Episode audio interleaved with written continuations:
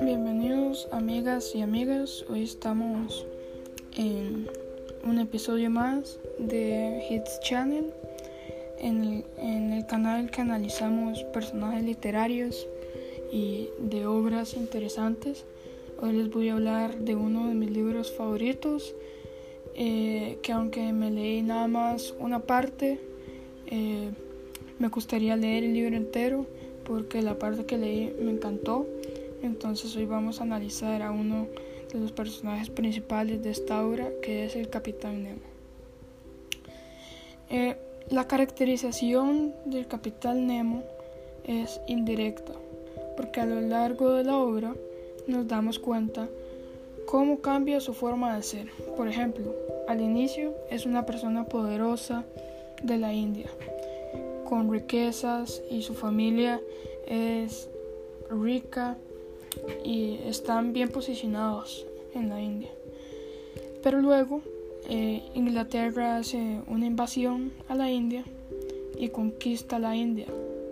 Entonces la familia del capitán pierde todo su poder y, y sus riquezas. Entonces todo lo que tenían lo perdieron de un pronto a otro. Gracias a la invasión.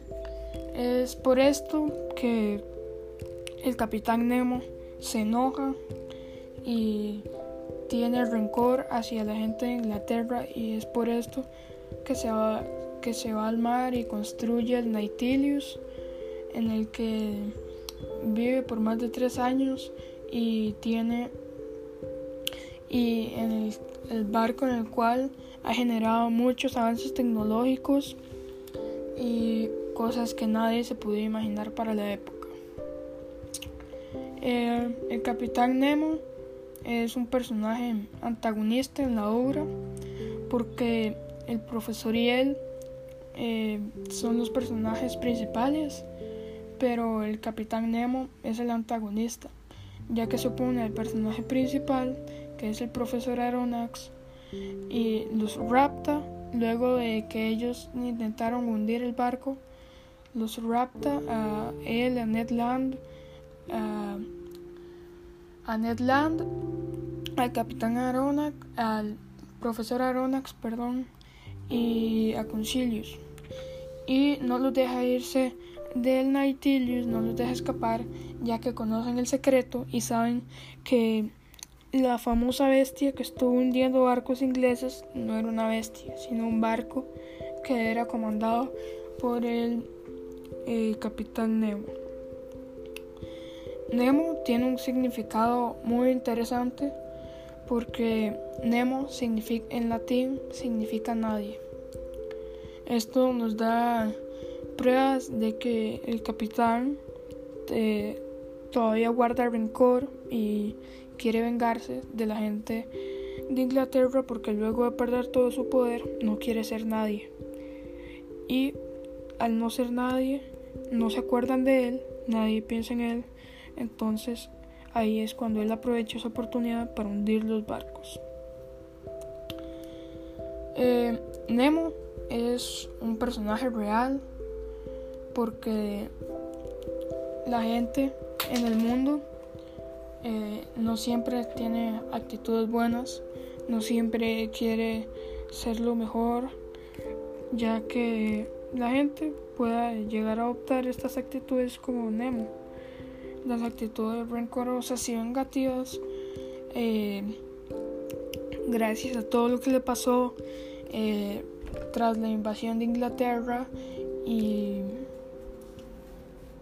y, su pérdida de poder. Entonces es por esto que el capitán Nemo eh, es un personaje real porque guarda esas actitudes vengativas y rencorosas y hay gente en el mundo que también las tiene por algo eh, que les haya pasado.